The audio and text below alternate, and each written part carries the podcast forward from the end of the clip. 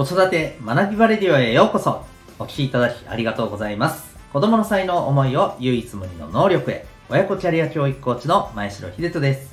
才能分析心理学絵本講座などのメソッドや子育て講師の経験も取り入れたオーダーメイドのコーチングサポートをしております。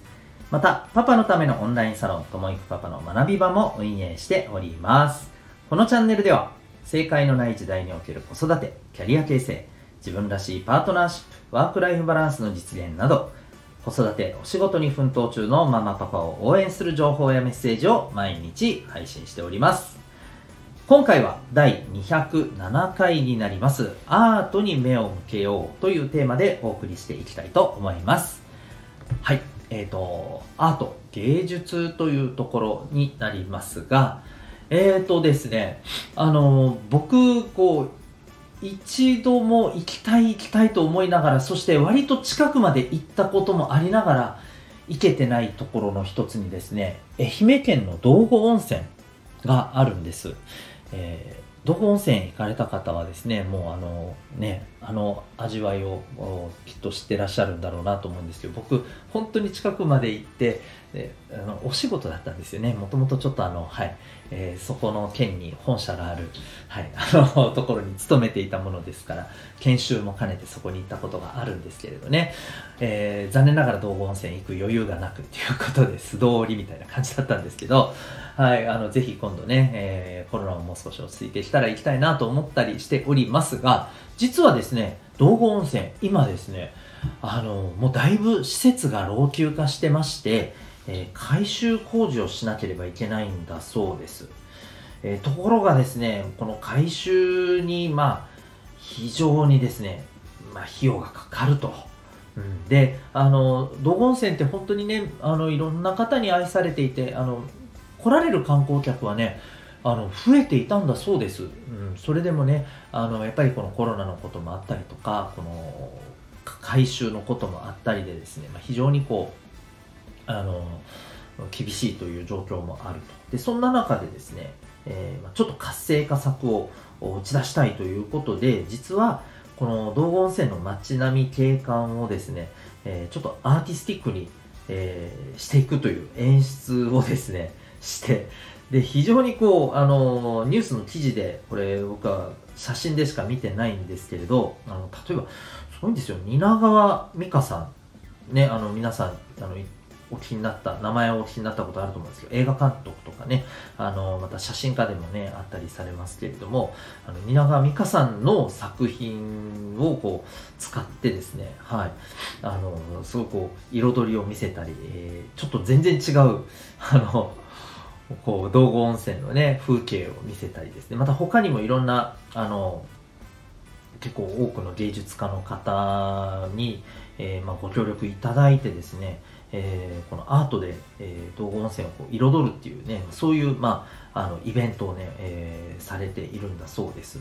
基本的にはですね、この改修工事をしている間は、えー、ね、やっぱりほら改修ってどうしてもその間使えなかったり、あるいはどうしても工事があるとね、見栄えって難しかったりするじゃないですか。でそこをね、あの、うまくカバーしながらこれで盛り上げるっていうことをしていて、ああ、これがやってる間に行きたいなってめちゃめちゃ思ったりしています。はい。まあ、そんなね、あの、ニュース、記事を見ながらですね、うん、なんかやっぱりアートっていいな、なんかすごいかっこいいな、とか、あの、ワクワクしますよね。僕自身は絵描くの本当にダメダメだったんですけど、見るのはやっぱりこの、うん本当に10年ぐらいになってからですかね、うん、見るのは結構好きで。でちょくちょくこの、えー、博物館とかですね美術館に、えー、まあ何らかのねあのきっかけがあってっていうところではあるんですけど足を運ぶこともあのあったり、えー、しています。でなんじゃで見た見始めたら僕結構延々見てたりするんですよね。なんでこういう風になってるんだろうなとかいろいろあのーなんか変なところにね、興味が出てきたりして、うん、ここに、ここに書かれてるこれはなんか意味があるんかなとかね、なんどうでもええわって突っ込まれたりしながらね、見てたりもするんですけど、うん、いや、本当あの、そんな、えー、ところで僕はやっぱりアートってすごく大事だなと思います。なんかこう、理屈で説明できないんですよね。まあ、これはもう僕が、あの、本当に、えー、語彙力の貧困さから、あの、そうなってしまってるところもあると思うんですけど言葉にできない感覚っていうのがやっぱりあの芸術作品からは感じますし僕はどちらかというと、まあ、あの絵を見たりとかそういったことも好きなんですけど、うんまあ、どちらかといってどちらかというとやっぱりこうあの映像作品、まあ、映画とかですねあるいは、えー、舞台とかまあ、私自身もねそのそういったことにちょっとこう、はい、ちょっとね、えー、片足片い片足の半分くらい、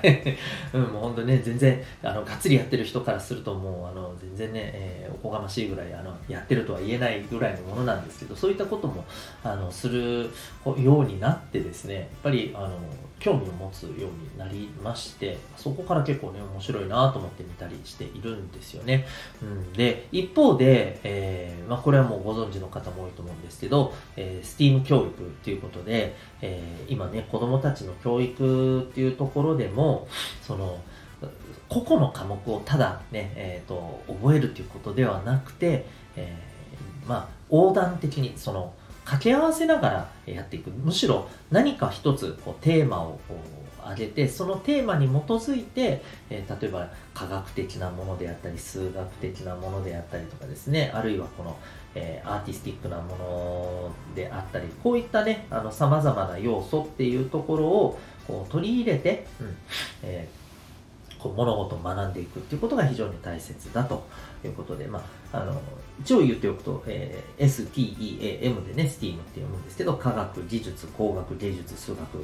うね5つの組み合わせで、まあはいあの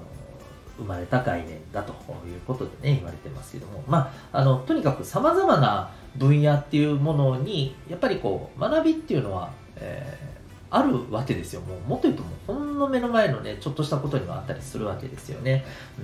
うん。えっ、ー、と、なので、こういったところでもアートっていうのはやっぱり、えー、重要だと言われたりしています。うん。で、まあ、ちょっと翻ってもうすぐゴールデンウィークなわけですけれども、見ていくと、やっぱり近隣の、うんと、美術館、あるいはえ博物館でもやっぱりゴールデンウィーク、えー、お子さんと一緒にですね、やっぱり芸術体験ができるイベントってあります。まあ、毎年ね、もちろんやっているっていうところではあのあるとは思うんですけど、この機会にですね、うん、まあ、もちろんちょっとね、コロナのこともあるので気をつけながらにはなるとは思うんですが、えー、ぜひ機会があれば、お子さんと一緒に芸術体験をするっていうのもいいんじゃないかなと思ったりしています。はい。えー、これに関してはですね、ちょっといろいろ調べていくとまだまだ面白い情報があるので喋りたいんですけど、はい、これは今日はここまでとしたいと思います。また今度の機会で、えー、これに関連してちょっとまたお話できる機会があったらと思ってます。え、というわけで今日はアートに目を向けようというテーマでお送りいたしました。えー、ここまでお聴きいただきありがとうございます。私が運営しておりますお父さんのためのオンラインサロン、えー、ともいくパパの学び場もですね、興味がありましたら、えー、そこのウェブサイトへのリンクが、えー、放送の説明欄にございますので、チェックされてみてください。お聴きいただきありがとうございました。えー、学び大きい一日を